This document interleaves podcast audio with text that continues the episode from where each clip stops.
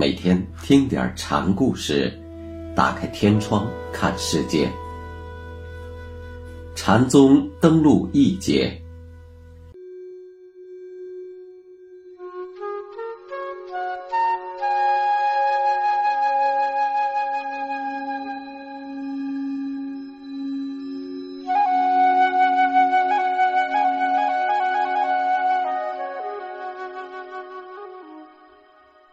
今天给大家讲马祖道一的第三个小故事，题目是“赏月看图”。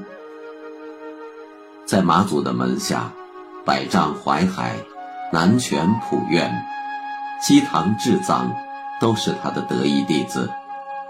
这一天的傍晚，师徒四人在一起看月，师傅就问。正这样的光景，怎么样？西塘就回答：“正好供养。”百丈则回答：“正好修行。”南泉则拂袖而去。马祖说：“智藏是参读经的主，淮海是为禅家，只有普愿超然物外。”马祖曾问百丈怀海：“你用什么方法开示人呢？”怀海就举起了手中的福子。就这个吗？禅师问。百丈又把福子扔掉，算是回答。在以动作物件开示人的一派禅师手里，福子有很多的用场。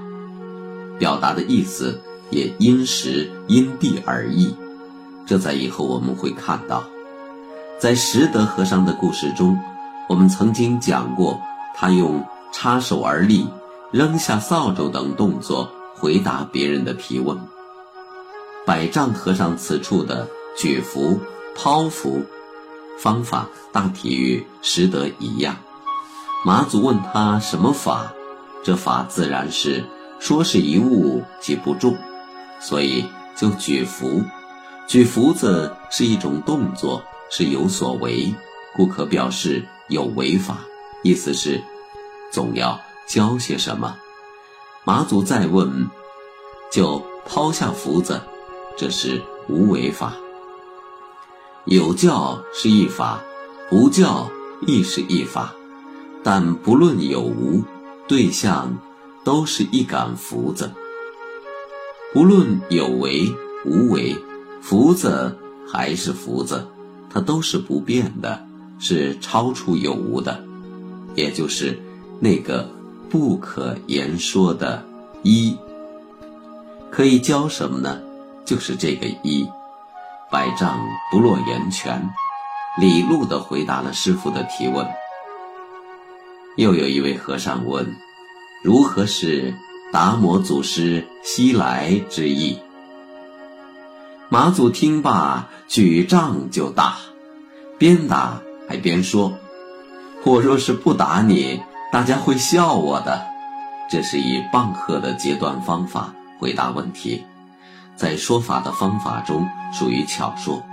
道一不仅是朴素的直说派，也有巧说，直说巧说结合。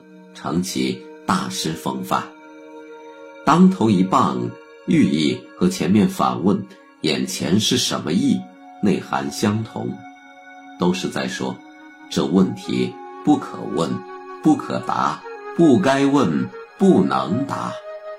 答你才是帮你，否则会让人笑话的。